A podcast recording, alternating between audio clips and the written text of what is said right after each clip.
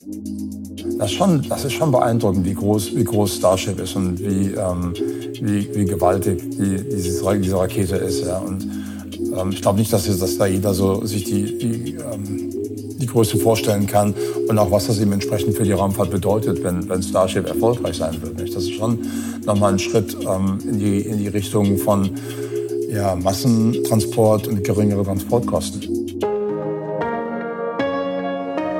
Chefgespräch, ein Podcast der Wirtschaftswoche.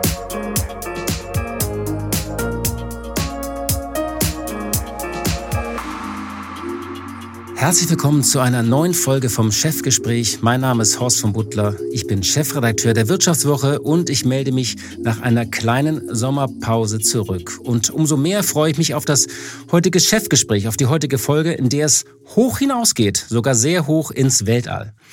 Mein heutiger Gast ist Hans-Jörg Königsmann, ein Pionier der Raumfahrt, auch bekannt als der Mann, mit dem Elon Musk mal zum Mars fliegen möchte.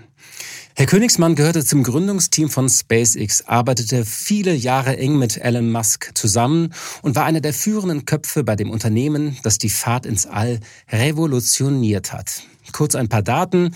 Herr Königsmann wurde 1963 in Berlin geboren. Er hat Luft- und Raumfahrttechnik an der Technischen Universität Berlin dann studiert und anschließend in Bremen promoviert. 1995 wurde er Doktor für Luft- und Raumfahrt und Produktionstechnologie. Die Karriere begann dann auch in Bremen mit der Arbeit an dem Kleinsatelliten Bremsat, der in enger Zusammenarbeit mit dem Bremer Raumfahrtunternehmen OHB entwickelt wurde. Dann kam der Umzug in die USA, wo er für einen Satellitenhersteller arbeitete, bevor er von Elon Musk äh, abgeworben wurde zu SpaceX. Und dort sollte er fast zwei Jahrzehnte bleiben und arbeiten. Herzlich willkommen, Herr Königsmann.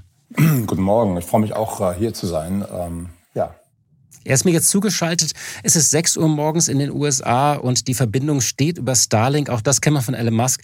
Danke, dass Sie sich Zeit nehmen. Ja, äh, von Elon Musk angesprochen und angeworben werden, das sagt sich so leicht dahin, aber das erleben ja wirklich nur ganz wenige Menschen. Erinnern Sie diesen Moment? Ja, natürlich. Ich hatte, ähm, ich war ich war ähm, an einer Veranstaltung in Mojave. Ähm, das war eine, eine Raketenamateurveranstaltung. Ich war eigentlich normalerweise nie da.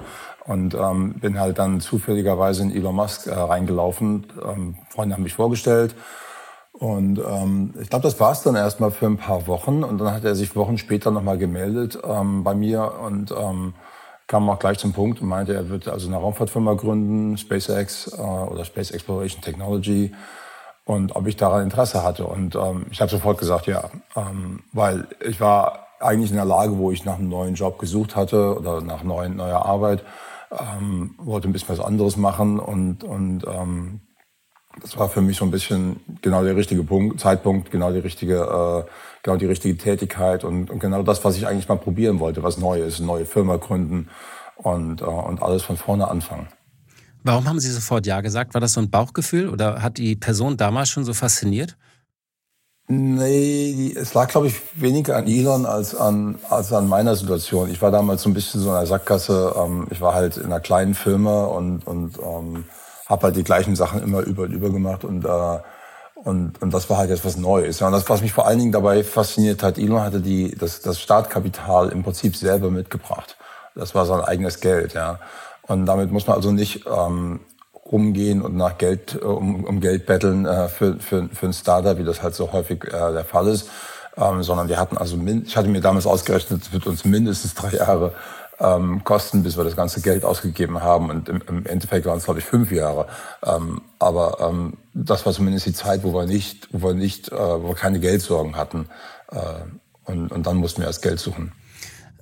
Er war ja damals noch nicht so bekannt vor 20 Jahren, als er Sie angesprochen hatte. Ähm, das heißt, es war gar nicht so etwas Besonderes, so wie wenn man heute von, von ihm angesprochen werden würde. Er war einfach ein Unternehmer. Natürlich, er hatte PayPal verkauft. Genau. Man kannte ihn schon, aber er war jetzt nicht weltweit bekannt, nicht? Mhm. Genau, also Elon war zwar bekannt ähm, über PayPal und ähm, auch damals X.com oder auch, ähm, wie hieß die Firma davor noch? Komme ich jetzt nicht mehr ganz drauf. Aber er hatte zumindest schon eine Vision, ähm, was, was, ähm, was Internet und äh, Internet ähm, anging. Aber das Neue war halt für ihn, er wollte jetzt ähm, sozusagen die Raumfahrt reformieren und, ähm, und die, die Menschheit multiplanetar machen. Ähm, so nach, nachdem er halt gesehen hatte, dass ähm, die, Mensch, die Menschheit hat den Mond besucht, ähm, damals halt in, in den 70ern, nicht?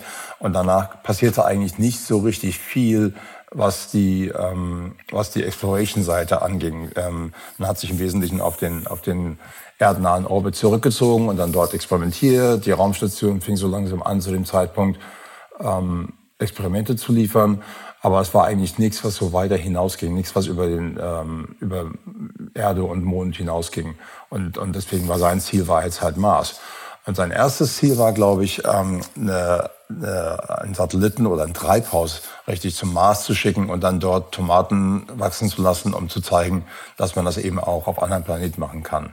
Sie haben gesagt, Sie haben sich bei Raketenstarts in der Mojave-Wüste kennengelernt. Äh, was, was macht man denn da so? Ist man dann, fährt man da hin und beobachtet die? Also wie trifft man sich denn da? Ist man dann in so gemeinsamen Camps oder wie muss man sich das vorstellen? Man, also das war tatsächlich nur ein, ein Tag. Ähm, wir sind morgens hingefahren ähm, und, ähm, und dann guckt man halt, die, diese Amateure, die bauen halt die Raketen und die starten die halt an dem Tag und dann manche davon gehen halt gut und manche davon gehen halt nicht so gut. Nicht?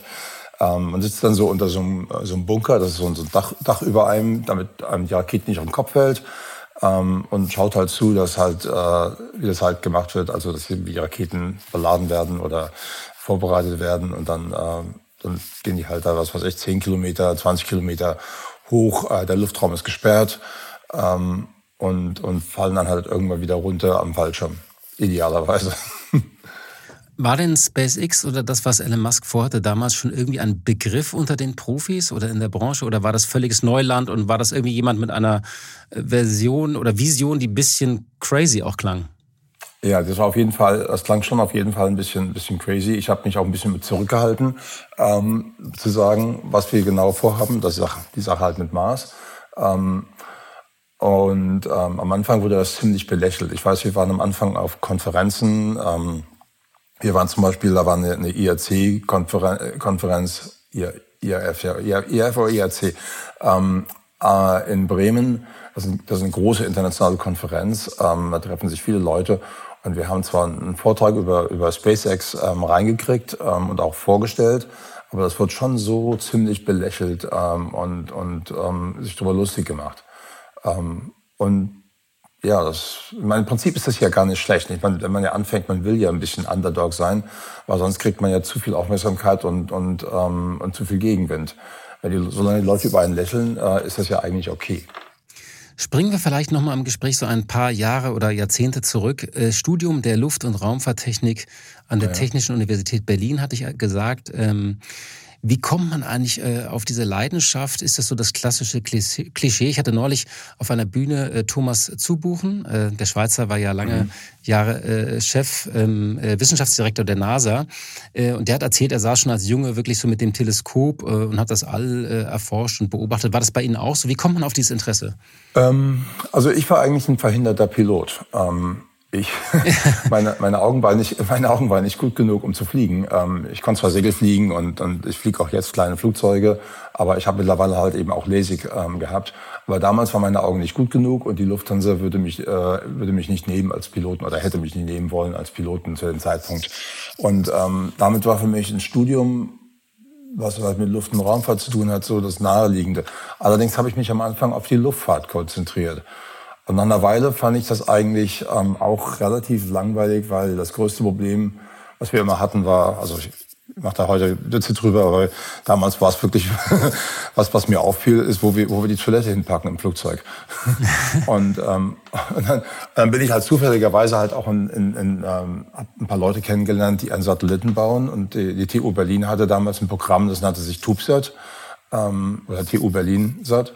Und äh, da habe ich ein bisschen mitgemacht und das fand ich eigentlich auch irgendwie ganz klasse. Und dann hatte ich mich so ein bisschen drauf fokussiert, wie man die Lageregelung macht von diesen Satelliten. Das ist so die, ähm, die sind ja im, im, im Weltraum gibt es ja in dem Sinne kein oben, kein unten. Und ähm, man muss halt irgendwie dafür sorgen, dass die Satelliten eine Ausrichtung haben, damit man zum Beispiel sieht, wo die Erde ist, damit man da in die richtige Richtung senden kann, damit man die Solargeneratoren auf die Sonne hält und so weiter.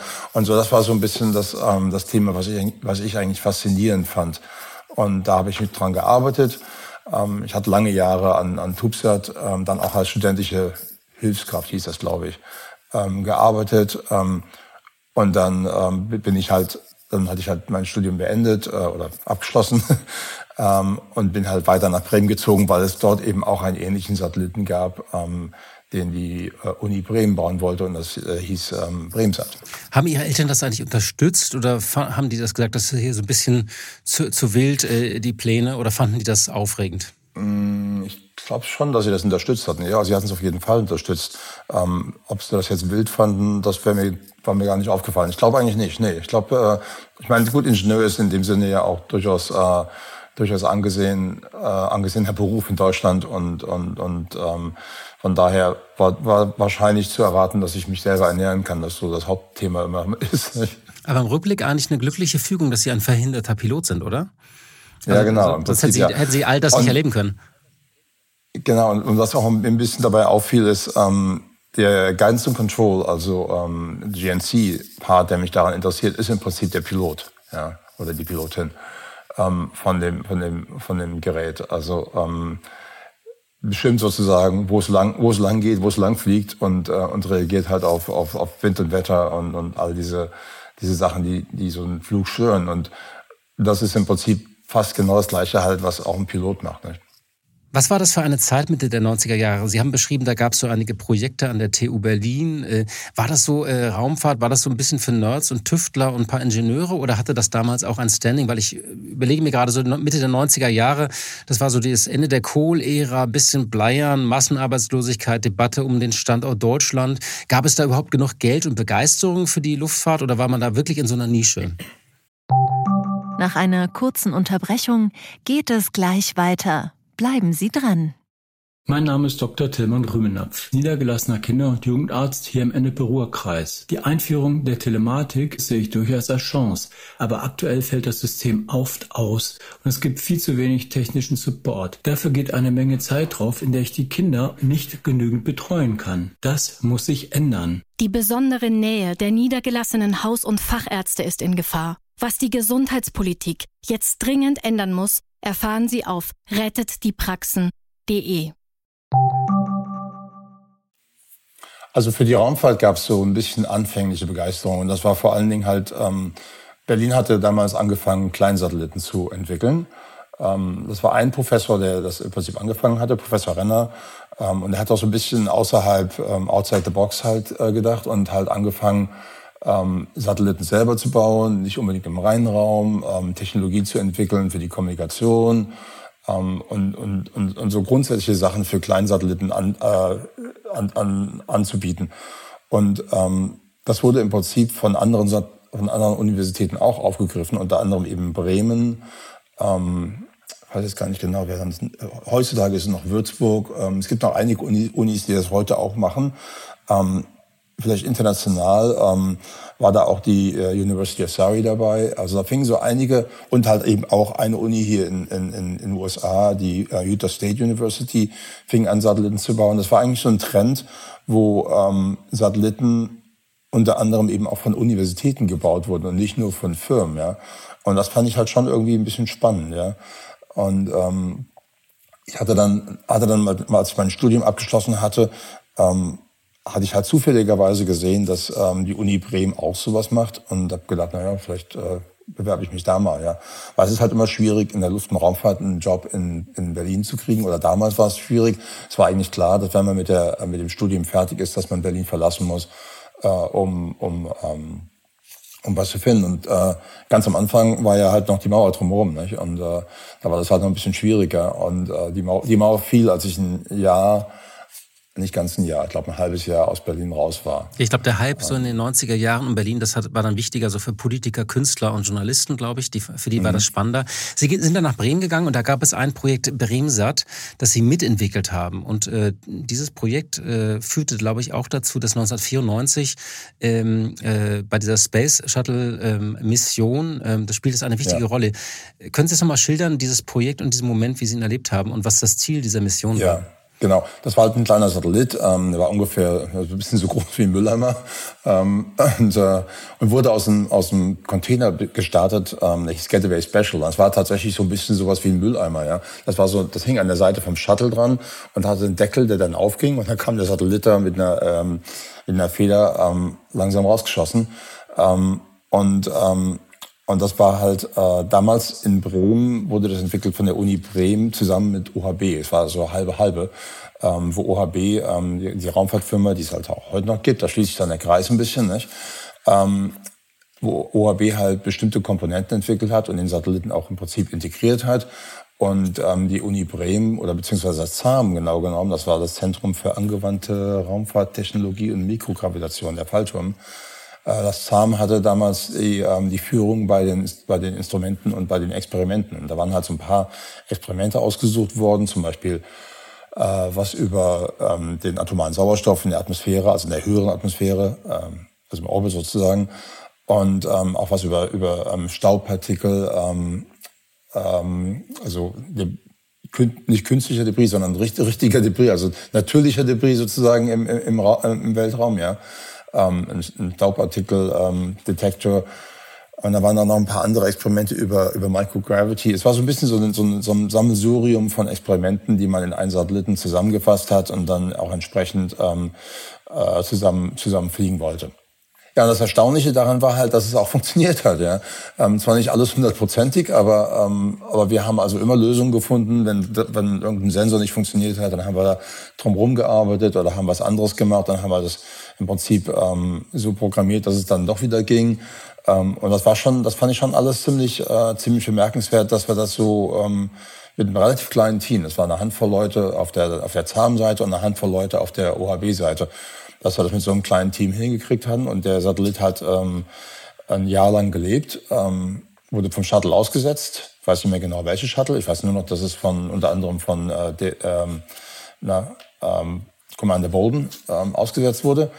Und dann hat auch hat auch ein Jahr gelebt, bis es in der, äh, in der Atmosphäre dann verglüht ist. Also, also war insgesamt ziemlich, ähm, ziemlich erfolgreich, fand ich. Das heißt, Sie waren damals auch, war man stolz, dass man gesagt hat, Mensch, das ist so eine große Mission, die ganze Welt spricht drüber und ich war ein ganz kleiner Mülleimer, großer Teil davon. äh, ja, also vor allen Dingen, was, was ich dann im Nachhinein interessant fand, ähm, dadurch, dass das eben auch relativ gut ging, hatte ich halt so ein bisschen den falschen Eindruck. Ähm, ich hatte so, so ein bisschen den Eindruck, oh, das geht leicht und äh, ich kann das jetzt. Und von daher, als wir dann anfingen, die Raketen zu bauen bei SpaceX, muss ich dann feststellen, ist gar nicht so leicht. Ähm, geht tatsächlich nicht immer. Genau, darauf kommen also, auf diese Phase kommen wir jetzt so ein ja. bisschen. Genau, Sie dachten, es läuft alles. Äh, ich glaube, man muss sehr ja. mit Rückschlägen lernen, umzugehen. Ähm, das wollte ich auch gleich nochmal so ein bisschen vertiefen. Es ging tatsächlich dann ja wenige Jahre später in die USA, erst zu einem anderen Satellitenhersteller. Ähm, ist das dann so der Ritterschlag, äh, wenn man etwas in der Raumfahrt werden wollte, dass man dann in die USA geht? Ähm, ein bisschen schon damals. Ähm, ich weiß jetzt nicht genau, ähm, es wird halt immer schwieriger, sowas zu machen. Nicht? Ähm, damals hatte ich ein Angebot bekommen von, von einer Firma, die ist Microcosm. Ähm, die, äh, das, war, das war ein Visum H1B hieß das, glaube ich. Ähm, und ähm, da konnte man halt bestimmte Zeit in den USA arbeiten und dann ähm, sollte man wieder zurückgehen. Ähm, das ist heute noch ziemlich verbreitet. Da gibt es halt Kontingente für verschiedene Länder ähm, oder verschiedene Gegenden, ähm, wie viele Leute da in die USA kommen dürfen. Ich wusste das damals alles gar nicht. Ähm, das Visum hatte sich auch verzögert und es war ein bisschen schwierig alles. Meine Frau meine Frau ähm, wollte eigentlich, vor allen Dingen war halt meine Frau wollte in, in die USA. Sie fand das klasse. Ne?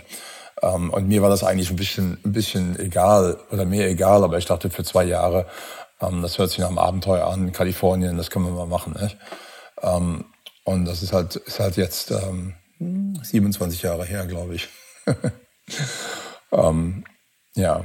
2002 ging es dann zu SpaceX. Wir haben eben schon darüber gesprochen, wie es dazu kam. Sie waren der vierte Angestellte. Äh, wie war das mit Elon Musk zusammenzuarbeiten, auch durch die unterschiedlichen Phasen? Heute hört man ja äh, viele Geschichten, auch abenteuerliche Geschichten über seine mhm. Sprunghaftigkeit, äh, seinen Perfektionismus, auch sein Genie, aber auch seinen, seinen Hang, Mitarbeiter bis zur Erschöpfung zu treiben. Also Es war schon interessant, weil, weil Elon hatte damals keine, keine Raumfahrt oder nicht viel Raumfahrterfahrung, hatte aber ähm, immer so grundsätzliche Fragen. Wieso geht das nicht oder wieso können wir das nicht so machen? Und in einigen Fällen hatte er durchaus gute Punkte, wo man sagen musste, ja, im Prinzip kann man das so machen. Bisher ist es, glaube ich, einfach nicht gemacht worden, weil es noch nicht gemacht wurde. Ja? Ähm, in der Raumfahrt ist viel so ein bisschen ähm, ja, Alchemie. Ja? Wenn, wenn das funktioniert, dann, dann rütteln, da, rütteln wir da dran, nicht mehr dran, ähm, sondern wir benutzen das einfach das nächste Mal auch. Ja?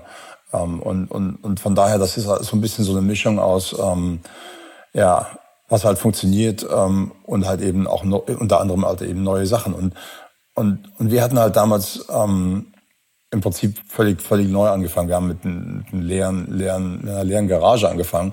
Und von daher war so vieles offen, was, wie wir eigentlich Sachen machen. Und wir haben uns auch in sehr vielen Sachen ähm, wie Elon das wollte, halt auch ähm, mit anderen, an anderen Industrien orientiert, zum Beispiel ähm, Automobilindustrie und, ähm, und, äh, und so, weil halt andere Industrien halt Probleme gelöst haben, die zwar ähnlich sind, aber nicht genauso wie in der Raumfahrt. Und das war schon für mich auch eine ein, ähm, interessante Sache, mal in andere Industrien zu gucken und, und zu gucken, wie die halt Sachen lösen oder wie das halt eben läuft.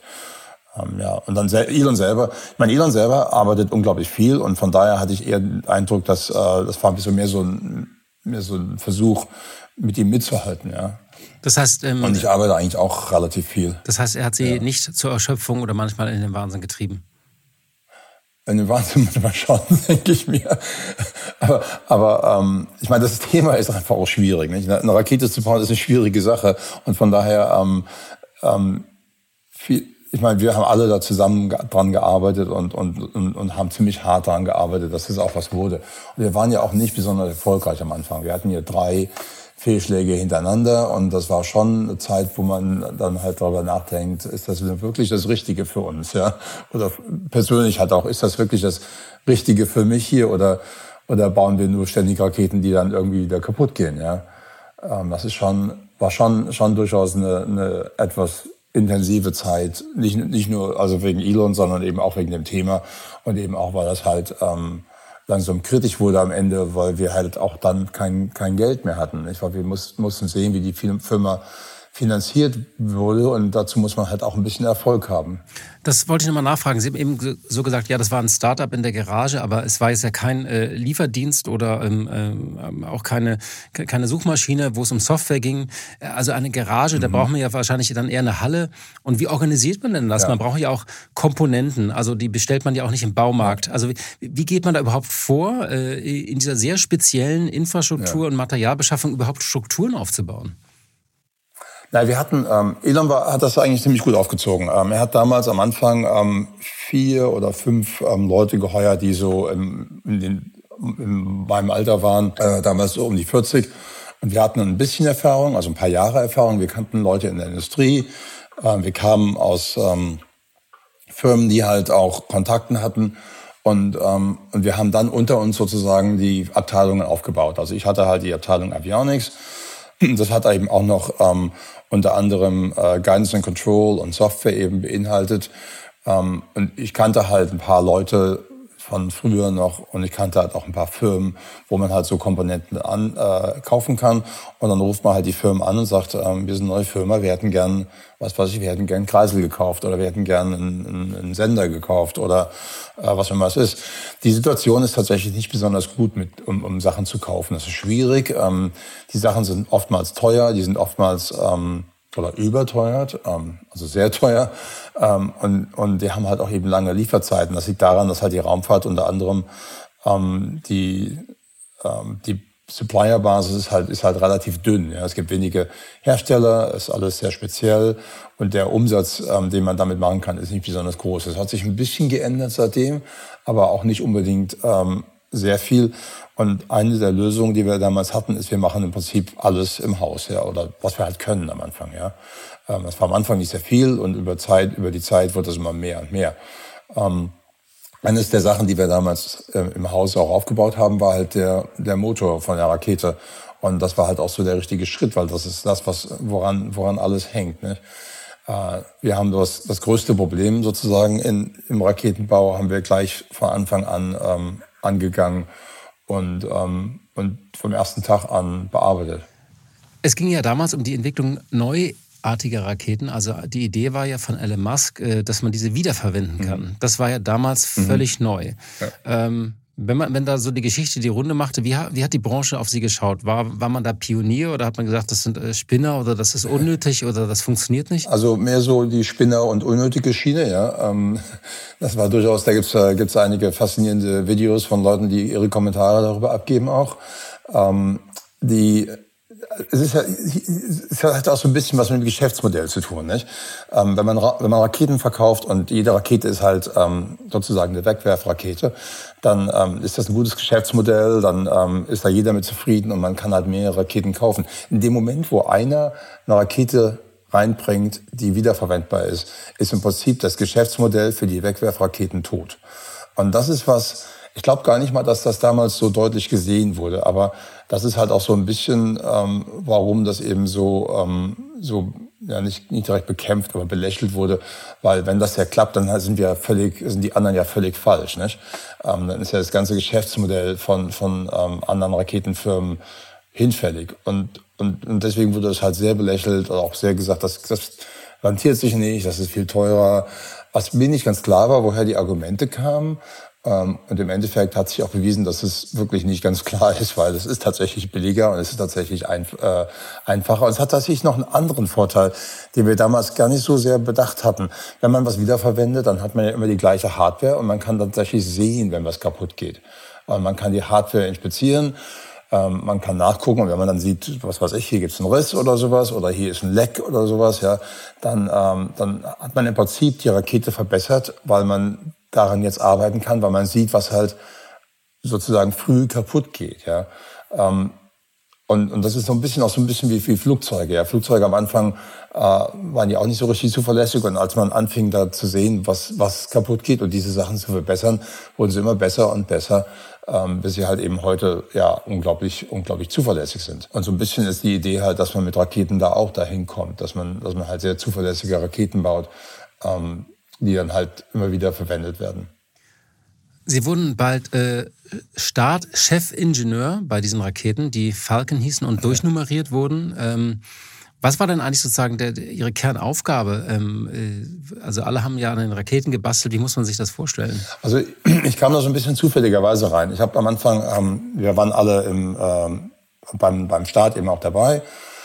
Und ähm, ich war nicht besonders gut an der Konsole, also an, an, an, am Screen sozusagen, zu sehen, was irgendwie schief geht. Ich musste immer ein bisschen zu lange daran denken, ja. Ich musste immer ein bisschen, ähm, aber auf der anderen Seite habe ich dann auch eben Sachen teilweise durchdacht. Und ähm, ich hatte damals mit einem, ähm, mit einem Freund zusammengearbeitet, der war Launch Director.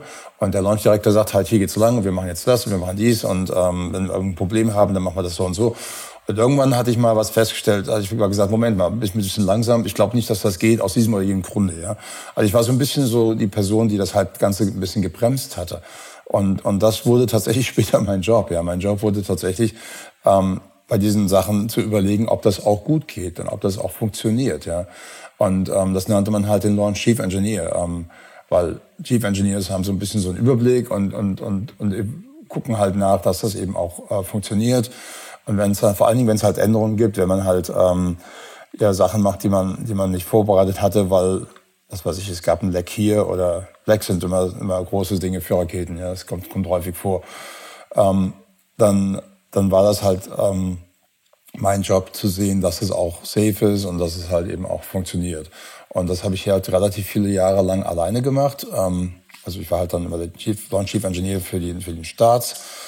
Ähm, und dann, als wir die Staat, als die Starts halt mehr und mehr wurden, ähm, musste ich das so ein bisschen verteilen und hatte halt später die Abteilung ähm, geleitet, die das halt auch, die halt den Launch Chief Engineer stellt und die auch ein bisschen so grundsätzlich auf das Risiko guckt oder auf die, auf die Zuverlässigkeit ähm, von, von diesen Raketen. Sie haben gesagt, diese ersten Starts gingen alle schief und haben nicht geklappt. Wie geht man mit diesen Rückschlägen dann eigentlich um? Also, das ist ja auch eine Herausforderung, dann weiter an diese Mission zu glauben, nicht? Ja, also der erste Schritt ist, dass man die Rakete wieder aufsammelt, wenn sie, wenn sie nah, nah am Startplatz noch ist und die Sachen wieder zusammenlegt und zusammenfegt. Ähm, ist natürlich nicht so schön, ist ein bisschen ähm, auch ein bisschen äh, ja, Verarbeitung von dem, von dem Fehlschlag, wenn man, wenn man einen Tag damit verbringt, die Teile aufzusammeln. Und dann äh, gibt es auch ein Foto von uns, wo wir die Rakete sozusagen in kleinen Teilen im, im Hangar wieder hinlegen und die Sachen auch sortieren, je nachdem, wo sie halt herkamen. Die kamen von der Spitze der Rakete oder die kamen vom, vom Ende. Ähm, das ist schon, ähm, das hat schon ein bisschen therapeutische Wirkung, glaube ich auch. Der nächste Schritt ist, dass man halt versucht, den Fehler zu finden, ähm, den technischen Fehler und dann in, in meinen Augen der nächste Schritt danach ist halt immer, ähm, dass man entsprechende Änderungen vornimmt, dass da dieser Fehler oder ähnliche Fehler eben einfach nicht mehr passieren können. Ja. Ähm, und das ist halt eben auch was, was ich durchaus spannend fand, einen Fehler finden und dann halt was zu machen, um diese Fehler zu vermeiden, war durchaus was, was ich interessant fand. Und wann war der Zeitpunkt, wo Sie sagten, ähm, das ist sozusagen der Durchbruch? Das ist der Moment, wo, wo wir es geschafft haben, diese Veränderung in der Raumfahrt auch wirklich herbeizuführen? Also der vierte Start von Falcon 1. Falcon 1 war ja die kleine Rakete, hatte einen Motor, ähm, also einen Motor auf der ersten Stufe, einen auf der zweiten. Ähm, und da, da, das war auch die Rakete, wo wir die ersten drei, drei Fehlschläge mit hatten. Das war 2006, 2007, 2008. Und dann hatten wir aber auch noch eine vierte Rakete gebaut. Und dann hieß es dann nach der dritten Rakete, okay, jetzt nochmal schnell zurück und ähm, und, äh, und die vierte Rakete starten. Und das war dann halt eben auch 2008, wo wir dann den ersten Erfolg hatten. Die erste Rakete ging in Orbit. Und es war schon irgendwie ähm, ein bisschen seltsam. Wir hatten halt diese Videos, die halt von der Rakete kamen. Und auf einmal war da halt ein Video ähm, mit einem Bild, wo man halt die Erde sieht ähm, im Hintergrund und, und alles ist, die Motoren laufen nicht mehr, alles ist ruhig und die Rakete gleitet so dahin im Weltraum, ja, wie man sich das halt dementsprechend vorstellt. Aber es war schon irgendwie verrückt, dass ich als ich das gesehen habe, dass ich gedacht habe, oh, wir haben das gemacht, wir haben es geschafft, wir sind im Orbit. Ich, und äh, gab auch eine wilde Party danach. Das glaube ich, äh, da hat man wahrscheinlich ordentlich gefeiert. Hat dann Elon Musk auch mitgefeiert oder war der dann immer so äh, jemand für sich? Elon war tatsächlich bei den, bei den Partys dabei, ja. Ähm, die, wobei wir hatten, wir sind halt von einer kleinen Insel aus gestartet. Wir hatten, ähm, ähm, wir waren halt in, in, in den Marshall Islands. Ähm, ist eine lange Geschichte auch. Ähm, und äh, wir sind aber im Prinzip auf einer von einer, von einer Army Base aus gestartet, ähm, die halt kleine Inseln in einem Atoll hat. Und ähm, der, der Vorteil war halt, da konnte man nichts kaputt machen, äh, konnte man auch keinem, keinem wehtun. Das war alles in der Mitte des Ozeans und ein relativ sicherer Platz, um von da aus zu starten. Ähm, Aber der Kneipentour war nicht drin. Der Nachteil war, es ist weit weg von, genau, von, von allen Gegenden. Die Kneipe war tatsächlich drin. Also die Kneipe, wenn es was gibt, dann ist es, glaube ich, auf der Welt überall eine Kneipe. Ähm, und, ähm, und von daher hatten wir halt zwei Teams. Wir hatten ein Team vor, ein Team vor Ort und ein Team, was hier in, äh, in Los Angeles, in Hawthorne an der, an, der, an der Zentrale saß und von dort aus das gesteuert hat. Und ich war mit dem Team vor Ort. Elon war, glaube ich, damals, als es funktionierte, war er hier in, äh, in Hawthorne in, in, in Los Angeles. Die Wiederverwendbarkeit, wie können Sie das einem Laien erklären, wie man das hinbekommt? Was war da, äh, also das ist ja tatsächlich so, mhm. wir sagen das heute so hin, aber das war ja eine große technische Herausforderung. Ja, so ein bisschen der Trick ist dabei, wieder durch die Atmosphäre zurückzukommen. Ja, ähm, weil man ist ja relativ schnell im Weltraum ähm, oder man bewegt sich schnell im Weltraum, ist glaube ich das richtige Wort. Und wenn man dann durch die Atmosphäre kommt, ähm, meistens verglühen halt die Sachen. So, und der Trick ist halt, ähm, für die erste Stufe, um wieder zurückzukommen, muss man die Stufe ein bisschen langsamer machen und beim, bei dem Wiedereintritt auch ein bisschen unterstützen mit, ähm, mit einem sogenannten Re-Entry Burn, ähm, so dass die, dass die Atmosphäre nicht äh, komplett die Bremse ist, sondern eben auch noch die Motoren die Bremse sind. Ja. Und dann, das ist der erste Trick. Und der zweite Trick ist halt, ein bisschen die Motoren zu schützen, dass da nichts kaputt geht, dass es auch entsprechend da durchkommt. Ähm, und dann der, der letzte Trick ist letztendlich eine Rakete zu landen ähm, mit, mit, ein, mit einem Motor. Und das äh, sieht immer spektakulär aus, äh, ist immer eine Sache, die äh, immer spannend ist. Und, und, ähm, und die Rakete landet also heutzutage auf dem, auf dem Schiff, oder wir, wir nennen es im Prinzip ein Drohnenschiff, das in der Mitte vom Ozean noch ist. Und, äh, und äh, das, sieht schon, das sieht schon irgendwie verrückt aus. Äh, das ist, man kann das von einer Rakete aus sehen, das ist ein Video normalerweise. Ähm, dann sieht eigentlich gar nichts und dann im letzten Moment sieht man, da ist ein Schiff und die Rakete kommt tatsächlich am richtigen Punkt runter und klappt die, klappt die Beine aus äh, im, im letzten Moment. Das ist alles äh, sehr, sehr schnell getaktet und, und, und ziemlich spannend, dass es dann doch funktioniert. Und mit der Falcon 9 ist man jetzt, glaube ich, da kriegt man es ja auch tatsächlich wieder immer hin, nicht? Also der, ja. der startet immer wieder. Genau. Das ist praktisch genau, das, das Standardprodukt. Genau, und mittlerweile sind das, also Falcon 9 hat ähm, mittlerweile bis zu 16 Flüge ähm, geschafft für einen Booster. Ähm, ich glaube, zwei, zwei der Booster haben mittlerweile 16 Flüge. Ähm, stellt sich dann heraus, wenn man sowas wiederverwendet, ist dann doch ein bisschen billiger, als immer wieder neu zu bauen. Ne? Ähm, auch wenn man, wenn man Geld dafür ausgeben muss, dass man, dass man die Sache zurückkriegt. Und ähm, das drückt halt eben auch ein bisschen auf den Preis und, und macht es halt billiger. Und ähm, ist tatsächlich auch, wie gesagt, was ich halt vorher erwähnt hatte, eine, eine höhere Zuverlässigkeit. Ähm, zumindest ähm, für die, für die ersten Male weiß man, dass das gut geht und dass man halt die Rakete auch entsprechend ähm, ja, inspizieren kann. Ähm, und ist schon irgendwie faszinierende Sache, weil mittlerweile hat, ähm, sind da so viele Starts, die, die da, da mit wiederverwendbaren Raketen laufen. Ähm, ich glaube, SpaceX hat mittlerweile 250 Starts oder sowas in den Dreh. Ich habe ähm, hab leider nicht, ich hätte vielleicht mal vorher ein bisschen recherchieren können. Über 200 auf jeden Fall.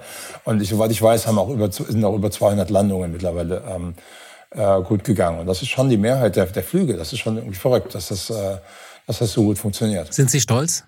Ja, ein bisschen schon. Ähm, ähm, ich meine, wir haben das, haben das vor, vor, vor gar nicht so vielen Jahren angefangen und mittlerweile sind da so viele Flüge mitgemacht worden und vor allen Dingen auch entsprechend äh, Flüge zur zu, zu ähm, Space Station. Das ist dann auch immer ein bisschen mehr Prestige und ein bisschen und durchaus wichtig und eben auch vor allen Dingen Astronauten. Und das ist halt eben auch noch so ein Ding gewesen, wie wir die, ähm, die Rakete Rakete ist Rakete, ja, aber irgendwie eine Astronautenrakete ist dann doch irgendwie noch ein bisschen was Besonderes, weil ähm, man da eben versucht, ähm, sehr zuverlässig zu sein und, und, und äh, die Sicherheit wird halt, wird halt wirklich ganz groß geschrieben.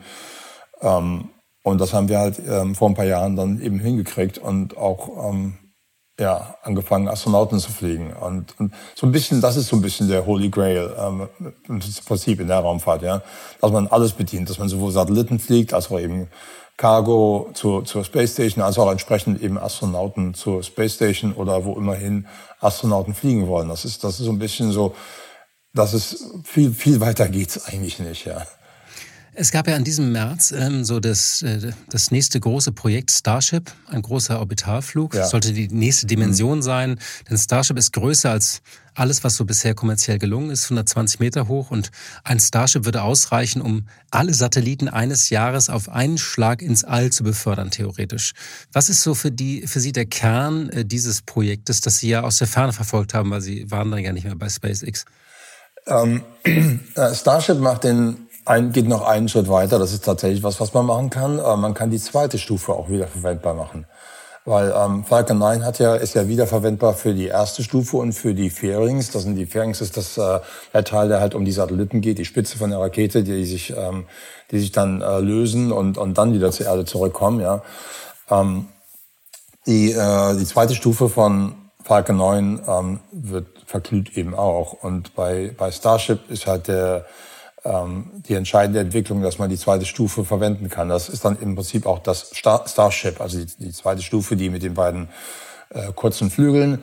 Ähm, ist ja nun auch schon eine Weile in Entwicklung, ja, und ich habe das am Anfang durchaus mitbekommen, was äh, wie das ging und ähm, und ähm, verfolge es jetzt natürlich auch noch und, und finde das also super spannend, ähm, wie es halt entsprechend jetzt weitergeht. Es hatte einen, einen Start im April gehabt, ähm, der halt fehlgeschlagen ist, aber immerhin auf 40 Kilometer Höhe kam ähm, und, und von daher also schon mal, schon mal ein erster guter Schritt ist. Ähm, der nächste Schritt sollte sein, dass man damit zum Orbit kommt und dann der nächste Schritt danach sollte sein, dass man eben auch entsprechend wieder zurückkommt. Wie haben Sie das Scheitern verfolgt? Haben Sie eine SMS oder WhatsApp an Alan geschrieben? Ich habe tatsächlich, ich war da drunter. Also ich war am, am, am Strand und habe es mir angesehen. Okay. Es war aber Zufall, äh, durchaus Zufall. Ich war mit ähm, mit ähm, mit den äh, Chefs, Chefs von OHB äh, zu Besuch bei bei SpaceX und ähm, und wir hatten halt die Gelegenheit genutzt und haben halt sind halt zum Strand gegangen und haben halt dort ähm, ähm, da war durchaus eine Party am Strand und und äh, haben von dort aus eben zugeguckt, nicht? Ähm, und äh, das, ist schon, das ist schon beeindruckend, wie groß, wie groß Starship ist und wie, ähm, wie, wie gewaltig die, dieses, diese Rakete ist. Ja. Und ähm, ich glaube nicht, dass, dass da jeder so sich die, die, ähm, die Größe vorstellen kann und auch was das eben entsprechend für die Raumfahrt bedeutet, wenn, wenn Starship erfolgreich sein wird. Nicht? Das ist schon nochmal ein Schritt ähm, in, die, in die Richtung von ja, Massentransport ähm, und ähm, und, und geringere Transportkosten. Haben Sie eigentlich noch Kontakt mit Elon Musk regelmäßig? Äh, wenig, würde ich sagen. Ähm, also ab und, zu, ab und zu mal schicke schick ich was, wenn, wenn sein Geburtstag ist oder Weihnachten, aber im, im Prinzip ähm, ist Elon, Elon ist pretty busy. Und äh, ich habe mit ihm seit April nicht mehr gesprochen. Ja. Aber vielleicht können Sie uns mal so ein Rätsel entschlüsseln. Ähm, wir schauen ja alle ähm, auf seine Rolle bei Twitter, ob er sich da überhebt. Ähm, Ihr Eindruck so als Weggefährte, wie schafft er das eigentlich, äh, so mehrere Unternehmen äh, zu leiten, auch oft so entgegen allen Regeln so der Unternehmensführung? Also Elon hat äh, unendliche Energie, würde ich mal sagen, und, ähm, und versteht die Hintergründe ziemlich gut, oftmals besser als die Leute, die, die ihn da kritisieren. Ja. Was Twitter angeht, muss ich sagen, so ganz klar ist mir das auch nicht. Ähm, ich glaube, das ist ein bisschen ähm, so eine Mischung aus Steckenpferd und, ähm, und, und, sein, und halt Interesse ähm, für ihn und ähm, sicherlich auch ein bisschen was anderes, als was er bevor gemacht hat, äh, davor gemacht hat. Auf der anderen Seite, ich meine, ähm, ich kann das schon verstehen, dass Leute was anderes machen, als was sie vorher gemacht haben und einfach mal gucken wollen, ob das eben auch funktioniert. Ja. Ähm, die, das ist ja bei Twitter noch ein bisschen, ein bisschen unentschieden im Moment, ähm, wie das so funktioniert oder ob es so funktioniert. Ähm, aber ich würde ihn nicht unterschätzen. Ich habe Elon kennengelernt, dass, äh, dass er sich durchsetzt in, in, in, in verschiedenen Gebieten und auch in verschiedenen Gebieten Erfolg hat, ähm, weil er einfach hart daran arbeitet und, und äh, relativ kluge und schnelle Entscheidungen trifft. Ich würde hier vielleicht äh, die Frage unseres vorherigen Gastes einflechten, weil der zielt auch in diese Richtung. Wir hatten in der äh, vergangenen Sendung Anna mhm. Weber zu Gast, das ist die Chefin von Baby One, das der führende Anbieter von Baby- und Kleinkindartikeln. Und sie hatte folgende Frage. Also ich fände das super spannend zu erfahren, was das mit der eigenen Energie und Leistungsfähigkeit macht, wenn die eigene Führungskraft ähm, solch ein Visionär wie Elon Musk ist. Äh, ist natürlich durchaus eine Herausforderung, nicht? Ähm,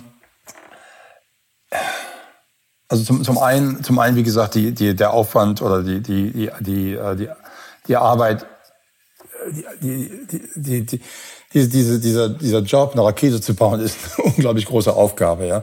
Und, und jemanden davor zu haben, der halt auch relativ, also auch super hart arbeitet und, ähm, und, und Lösungen findet, ist halt schon irgendwie dann eine Inspiration, ähm, womit man halt verschiedene Probleme halt auch an der Rakete durch, durcharbeitet und nicht aufgibt. Also man fühlt sich da klein immer oder fühlt man sich immer sozusagen, fühlt man sich als Getriebener oder angespornt? Eher angespornt, aber ich fand nicht, dass ich irgendwie getrieben wurde und ich fand auch nicht, dass ich irgendwie, dass mich das so großartig irgendwie, ähm, also ich habe ich hab schon meinen eigenen Teil gemacht und versucht halt so viel wie möglich zu schaffen, wie der Tag eben lang ist. Ja, ähm, weiß ich nicht. Also ich habe Vielleicht bin ich da so ein bisschen so in, in, in, in, in, in, in ähm, ja, mit, mit äh, wie nennt man das, wenn man die Blinds aufhat, ja, und, und, und auf das Ziel gerichtet. Ähm, Elon ist sehr, gut, ist sehr gut dabei und ihn, ihn da entsprechend ähm, zu folgen ist halt auch, für, war für mich relativ leicht und relativ logisch. Ähm, ja, ich glaube logisch. Ich, glaub, ich glaube, Elon ähm, hat, hat, wenn er Entscheidungen gemacht hat, hat er das ähm, mit einer logischen Begründung erklärt und, und, und das machte für mich auch immer Sinn, ja. Und teilweise ist es eben auch so, wenn man Entscheidungen macht, das mag nicht immer die richtige Entscheidung sein, aber das ist die Entscheidung, ich habe diese, ich habe ich hab das, diese, diese Kenntnis von heute, mit der Kenntnis von heute ist das die richtige Entscheidung. Und wenn sich die Kenntnis morgen ändert, dann überdenke ich die Entscheidung nochmal, aber ich mache trotzdem die Entscheidung heute. Ähm, und, und eine Entscheidung zu machen, eine schnelle Entscheidung zu machen, dabei das Risiko einzugehen, dass die Entscheidung falsch ist, ist halt etwas, was Elon Musk sehr gut kann. Sie sind ja auch Aufsichtsrat bei UHB, bei dem Bremer Unternehmen, was Sie einige Male erwähnt haben. Das ja. heißt, Sie schauen auch so ein bisschen auf die europäische Branche. Wird da der Abstand eigentlich immer größer? Der Abstand wird größer, ähm, das ist schon wahr. Ähm, mittlerweile hat wenigstens Europa gesehen, dass der Abstand da ist. Das war lange Jahre nicht der Fall. Ähm, aber, aber mittlerweile ist es, glaube ich, den Politikern und den äh, Geschäftsführern klar geworden, dass da was passieren muss und dass da was sich ändern muss. Ähm, OHB war da schon, schon relativ früh klar. Ich habe ja nun auch eine, eine Beziehung zu OHB und zu, zu, ähm, zu der Familie Fuchs, eben, weil ich halt damals den Satelliten Bremsat gebaut hatte und der wurde eben auch mit OHB gebaut. Und damals war OHB sozusagen der Startup ähm, und der, äh, der Disruptor in, in, in Deutschland, neue, neue Firma mit kleinen Satelliten, ähm, die dann eben auch entsprechend immer größer wurde. Und ähm, von daher schließt sich für mich so ein bisschen der Kreis, ähm, dadurch, dass ich halt bei OAB auch mitarbeiten kann. Wie kann man denn diese Lücke schließen? Sie haben auch mal gesagt, ähm, das Verhältnis zu Europa für Sie persönlich wurde bei SpaceX fast feindlich. Und das hat Sie auch enttäuscht, weil ja. die immer diese Zweifel an dieser Wiederverwendbarkeit geäußert haben oder auch den Sinn. Nach einer kurzen Unterbrechung geht es gleich weiter. Bleiben Sie dran. Eine Weltreise starten, ihr Hobby ausleben, finanzielle Unabhängigkeit muss kein Traum bleiben. In der neuen Vivo Coach Masterclass erfahren Sie, wie Sie das Vermögen dafür aufbauen und es einsetzen. Kurzweilige Videos, spannende Inhalte, konkret umsetzbare Empfehlungen. Entdecken Sie das neue kostenlose Video-Learning-Format exklusiv für Abonnentinnen und Abonnenten der Wirtschaftswoche. Jetzt unter vivo.de slash coach slash masterclass. Vivo Coach. Wissen, das sich auszahlt. Naja, ähm, die anderen Firmen haben halt so ein bisschen wie ähm, reagiert, wie auch Menschen reagieren, wenn man, wenn man sozusagen ähm, ihnen zu nahe kommt und, und, und kritisiert, was sie eben machen manchmal. Ja, die haben halt entsprechend mit, ähm, mit Zweifel reagiert, die haben mit, ähm, mit ähm, offener Feindlichkeit reagiert. Ähm, wobei das war halt auch durchaus eine, eine Phase. Erstmal, erstmal die erste Phase ist halt, dass man belächelt wird ähm, dann, dann wird halt der, kommt halt der Zweifel und dann kommt halt die Feindlichkeit. Ja, und das ist halt je nachdem, wie erfolgreich man ist, ähm, äh, relativ stark oder relativ schwach. Und wir waren halt sehr erfolgreich und damit war das auch sehr stark. Ja. Ähm, Im Prinzip ist es die falsche ähm, Reaktion, aber das ist halt eben auch durchaus so halt, wie, wie Menschen halt eben sind. Nicht? Im Prinzip sollte die Reaktion sein, ähm, okay, ist das möglich? Kann man das machen? Macht das Sinn? Oder sozusagen selber unabhängig äh, das durchdenken und vielleicht macht es ja auch Sinn. Und wenn es Sinn macht, sollte man dann anfangen, entsprechend auch die eigenen ähm, Maßnahmen zu ergreifen und, und, ähm, und zum Beispiel Wiederverwendbarkeit zu prüfen oder auch zu testen ähm, oder eben auch entsprechend einzusetzen, wenn es erfolgreich ist. Ja. Und die, diese Schritte fehlen momentan noch. Aber was halt ein bisschen, ähm, die Schritte, die ich sehe, ist halt, dass ähm, kleine Firmen anfangen, ihre eigenen Raketen zu entwickeln, ihre eigenen Trägersysteme zu entwickeln. Und das ist halt so ein Schritt, ähm, wenn die, die eine Firma, das, die es halt so weit gab, äh, oder wenn die großen traditionellen Firmen das nicht machen, dann machen wir eben eine kleine Firma und, und, und gucken mal, ob wir damit mehr Erfolg haben. Das ist durchaus ähm, ja, so ein bisschen evolutionär. Ähm Wie schauen Sie denn auf diese Startups? Da gibt es ja in Deutschland einige, also äh, Rocket Factory in Augsburg, die ESA Aerospace genau. oder High Impulse. Ähm, äh, entsteht da, dass dieser Markt, diese mhm. Startups für äh, Mikrolauncher, ähm, äh, ist das hoffnungsfroh, was da entsteht, oder ist das, äh, bleibt das eine Nische? Nee, ist auf jeden Fall hoffnungsfroh. Ähm, also auf jeden Fall die, die, die Hoffnung der, der, der deutschen Raumfahrt in meinen Augen. Ähm, weil, wie gesagt, wenn die anderen Firmen da nicht mitmachen, dann müssen halt eben neue Firmen gegründet werden und, und ähm, da vorantreiben. Und dadurch, dass die es halt eben auch vorantreiben, haben sie jetzt durchaus auch einen Vorsprung. Ist ja auch nicht so, dass wenn man äh, Raketen baut, dass man ähm, dann immer Raketen bauen kann. Das ist tatsächlich eine Eigenschaft oder ein Wissen, was relativ ähm, speziell ist und was man eigentlich nur lernt, wenn man tatsächlich Raketen baut. Ne? Und nicht, wenn man Raketen vor zehn Jahren gebaut hat oder vor 20 Jahren oder vor 30 Jahren gebaut hat. Dann verliert man diese Eigenschaften ja, oder diese, dieses Wissen.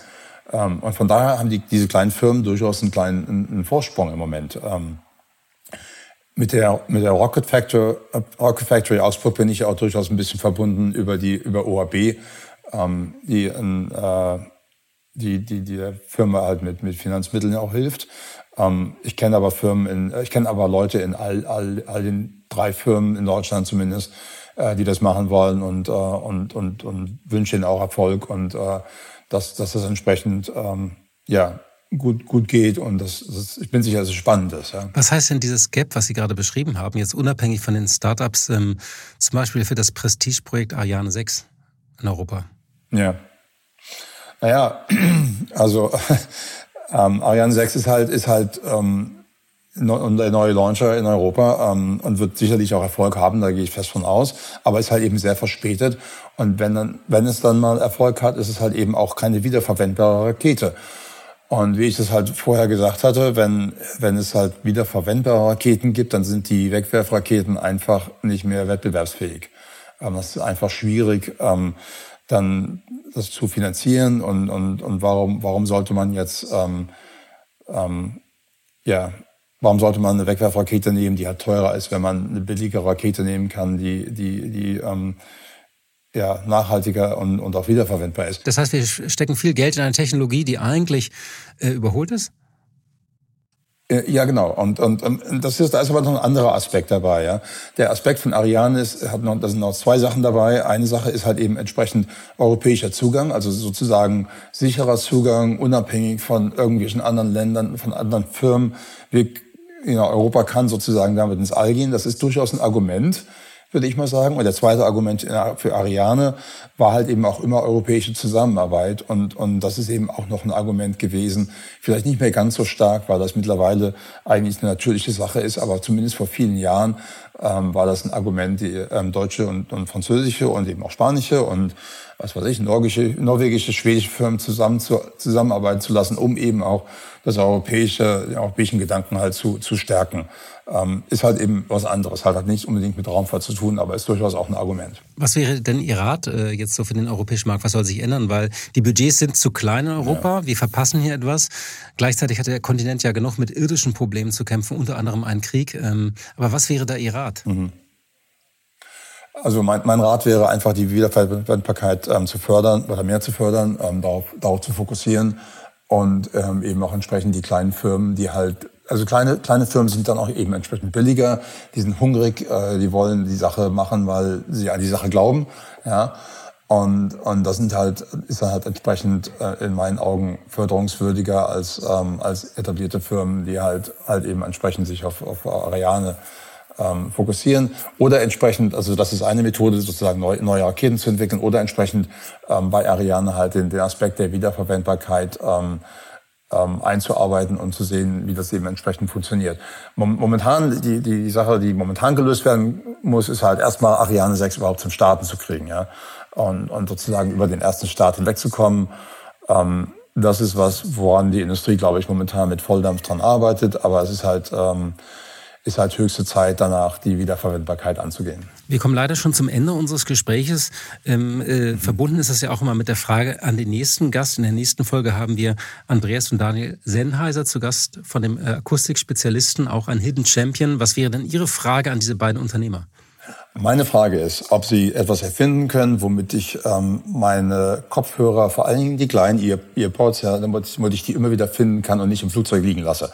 Weil ich habe mittlerweile schon eine Handvoll im Flugzeug äh, liegen lassen. Ich brauche irgendwas, was, was mich daran erinnert. Entweder was, was auf dem Telefon sagt, hey, du lässt da die Kopfhörer hier. Ähm, oder ein Kopfhörer, der ein Geräusch macht. Ähm, irgendwie sowas, sowas in dem Dreh. Ob man, das wäre meine Frage, ob man sowas erfinden kann. Eine schöne, nutzwertige Frage aus dem Alltag. Ich habe jetzt noch eine bisschen so träumerische Frage. Landung auf dem Mars. Äh, wann ist das wirklich realistisch möglich? Ja, wenn Starship fliegt, erfolgreich fliegt, ähm, ist man eigentlich nicht mehr so richtig weit entfernt. Da müssen noch ein paar Technologien entwickelt werden. Ich hatte mal gesagt, ähm, äh, bis 2030. Ah, wahrscheinlich braucht man ein bisschen mehr Zeit. Wahrscheinlich braucht man ein paar, paar Jahre mehr, vielleicht 2035. Ja, aber ähm, ja, wir haben 2023. Ich hoffe trotzdem, dass man das in, in den nächsten zehn Jahren hinkriegt. 2035, da sind Sie 72. Würden Sie da noch mitfliegen? Ähm, ich würde ins All fliegen. Ich würde wahrscheinlich erdnah fliegen. Ich glaube, zum Mars zu fliegen ist dann doch noch ein bisschen länger. Das dauert dann im Prinzip irgendwas um die zwei Jahre. Und da hätte ich dann wahrscheinlich naja, vielleicht würde ich es trotzdem machen. Sie wären dann praktisch, vielleicht könnten Sie so auf einer, auf einer äh, Station sozusagen die Versorgung mit gewährleisten. Haben Sie noch andere Träume also, im Bild? Oder sagen Sie kurz? Na, ist ja, ist ja durchaus auch, ähm, wenn man älter ist, ist es ja durchaus auch gut, wenn man keine Gravitation hat. Nicht? Das ist ja. das Hauptproblem hier. Haben Sie noch andere, stimmt, das ist für den Körper vielleicht ganz angenehm, wenn man schwerelos ist. Haben Sie noch andere Träume gehabt über die Jahrzehnte in Ihrer Karriere in Bezug auf das All? Ich, ich bin halt auch Pilot und, und, und alles, was fliegt, ist halt für mich irgendwie spannend. Nicht? Und, und ähm, ja, im All zu fliegen ist halt, ist halt durchaus eine spannende Sache. Ähm, ja. Das heißt, wollen Sie irgendwo, noch mal irgendwo hinfliegen, oder? Ich würde wohl, ich würd wohl gerne mitfliegen. Im Moment ist es noch so, dass die, die Preise relativ teuer sind und dass ich mir das nicht leisten kann. Mal gucken, was passiert in den nächsten zehn Jahren. Nicht? Ach, da müsste irgendwie, ähm, haben Sie nicht irgendwo Anteile an dem Musk-Imperium bekommen können, um das zu finanzieren? Ich habe ich hab Anteile am, am aber, aber ja. Okay, ähm, Herr Königsmann, vielen Dank für diesen äh, Ausflug ins All ähm, und für Ihre Einschätzung zur Raumfahrt und auch vor allem für Ihre Arbeit bei SpaceX, diese Pionierarbeit. Und auch diese Einblicke, ähm, die wir so oder ein bisschen, was wir erfahren konnten bei Elon Musk. Danke, dass Sie sich Zeit genommen haben. Und vielleicht nochmal die allerletzte Frage. Wir waren über Starlink verbunden jetzt äh, heute, also nicht klassisches Internet. Ja. Wie kam es denn dazu? Ähm, ich hatte damals, äh, ich war damals Beta-Tester für Starlink und ähm, es hat eigentlich so gut funktioniert, dass ich dann gesagt habe, okay, ich schneide mein, ich, ich trenne mich von meinem Kabel ähm, und ähm, bin eigentlich auch super zufrieden damit. Und ich glaube auch heute, heute zumindest hat es sehr gut funktioniert und äh, vielen Dank auch für Ihre Fragen und äh, das interessante Gespräch. Dankeschön. Machen Sie es gut. Danke. So, vielen Dank, liebe Hörerinnen und liebe Hörer, dass Sie heute wieder beim Chefgespräch dabei waren. Nächste Woche spricht meine Kollegin Varinia Bernau mit gleich zwei spannenden Gästen. Sie haben es eben schon vernommen. Und zwar mit Daniel und Andreas Sennheiser, die Chefs des weltbekannten Audiospezialisten. Das Unternehmen hat sich im vergangenen Jahr aufgespalten. Das Konsumergeschäft mit Kopfhörern und Soundbars wurde an den Schweizer Hörgerätespezialisten Sonova verkauft. Um dieses und um andere Themen geht es in der kommenden Folge. Übrigens, wir haben noch ein besonderes Angebot für Sie, damit Sie alle Inhalte der Wirtschaftswoche besonders günstig lesen können. Schauen Sie doch einmal vorbei unter vivo.de-chef-abo. Ich wiederhole nochmal, vivo.de-chef-abo. So, das war's für heute. Machen Sie es gut, vielen Dank und auf Wiedersehen.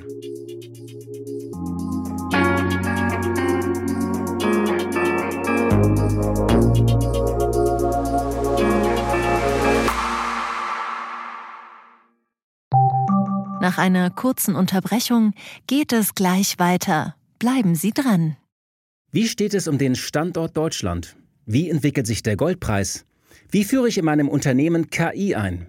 Ich bin Horst von Butler, Chefredakteur der Wirtschaftswoche und jeden Tag liefern wir Ihnen Analysen, Kommentare, Reportagen und Hintergründe, damit Sie fundierte Entscheidungen treffen können. Sei es für Ihr Geld, Ihre Immobilien, für Ihre Karriere oder für das eigene Unternehmen. Wir begleiten Sie beim nächsten Schritt und wir denken an den nächsten Schritt.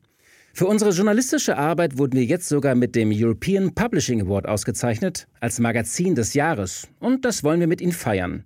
Auf vivo.de slash ausgezeichnet können Sie jetzt drei Monate lang die Vivo zum halben Preis lesen. Also da würde ich ja zuschlagen. Ich freue mich auf Sie.